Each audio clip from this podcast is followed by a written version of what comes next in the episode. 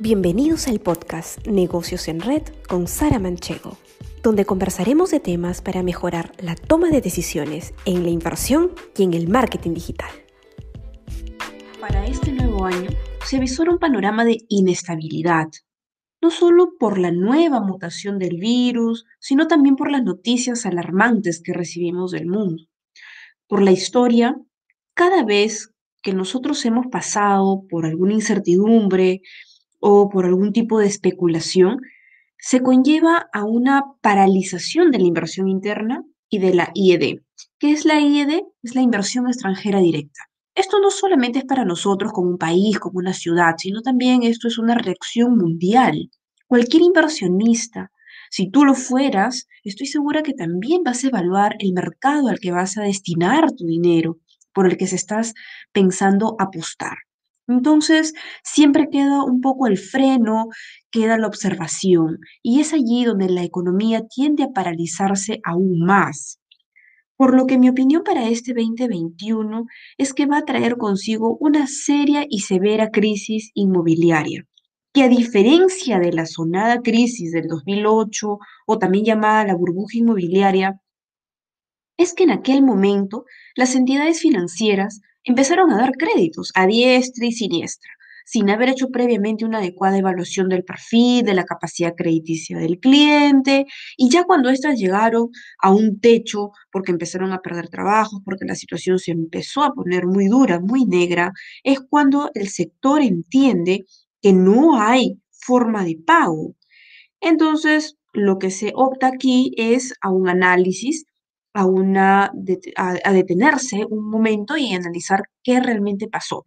Y es donde el sector banca comprende que eh, las personas no calzaban en el perfil que se requería. Entonces, ahora el banco lo que busca es evitar ese tipo de carteras pesadas y por lo tanto es más cauteloso, da créditos hipotecarios con mucha más observación, pero al igual que nosotros, como simples consumidores que somos, y nos dedicamos a trabajar, usar tarjetas de crédito, invertir en algún negocio, etcétera, pues el banco tampoco ha contemplado que un bichito raro de pronto, de la noche a la mañana, nos iba a llegar a frenar en esta magnitud la vida, los planes.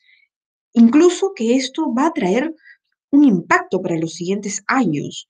Vamos a seguir afectados, va a generar esto una preocupación porque va a continuar siendo una variable incontrolable, como le llamamos en la administración, variables que nosotros no podemos contener, no podemos cambiar, dominar o domesticar.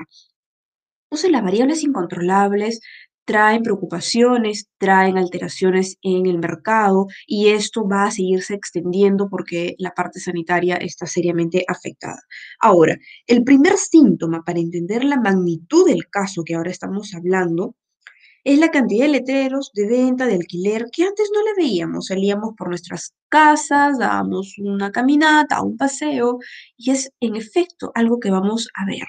Entonces, ese es un primer síntoma indiscutible. Un primer síntoma indiscutible. Otro síntoma son los grandes locales comerciales que están cerrados y que probablemente el dueño aún siga pagándole el crédito al banco. También tenemos los departamentos que estaban destinados para un negocio, por ejemplo, el Booking o el Airbnb, entre otros formatos parecidos y que van a tener que darle ahora otro uso, van a tener que buscarle un formato distinto porque nos va a salir un costo preocupante tener la capacidad ociosa.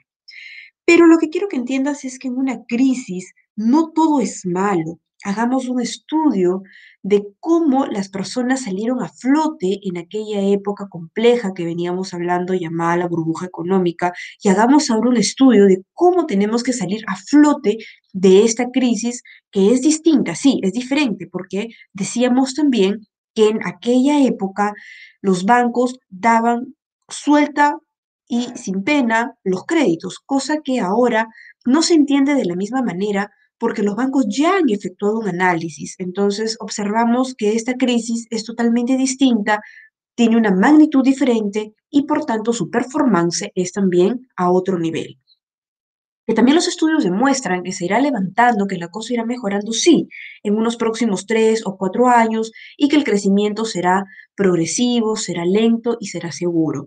Entonces, es ahí donde yo te invito a rescatar, un poco a hacer esa reflexión seria, muy tuya, porque tú sabes qué tanto te está afectando en este momento cada decisión que tomas, porque la coyuntura ha cambiado y va a seguir alargándose esta inestabilidad.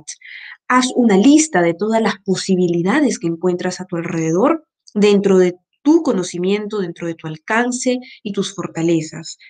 Trata de salir de tu zona de confort y estoy segura que vas a encontrar múltiples opciones potenciales.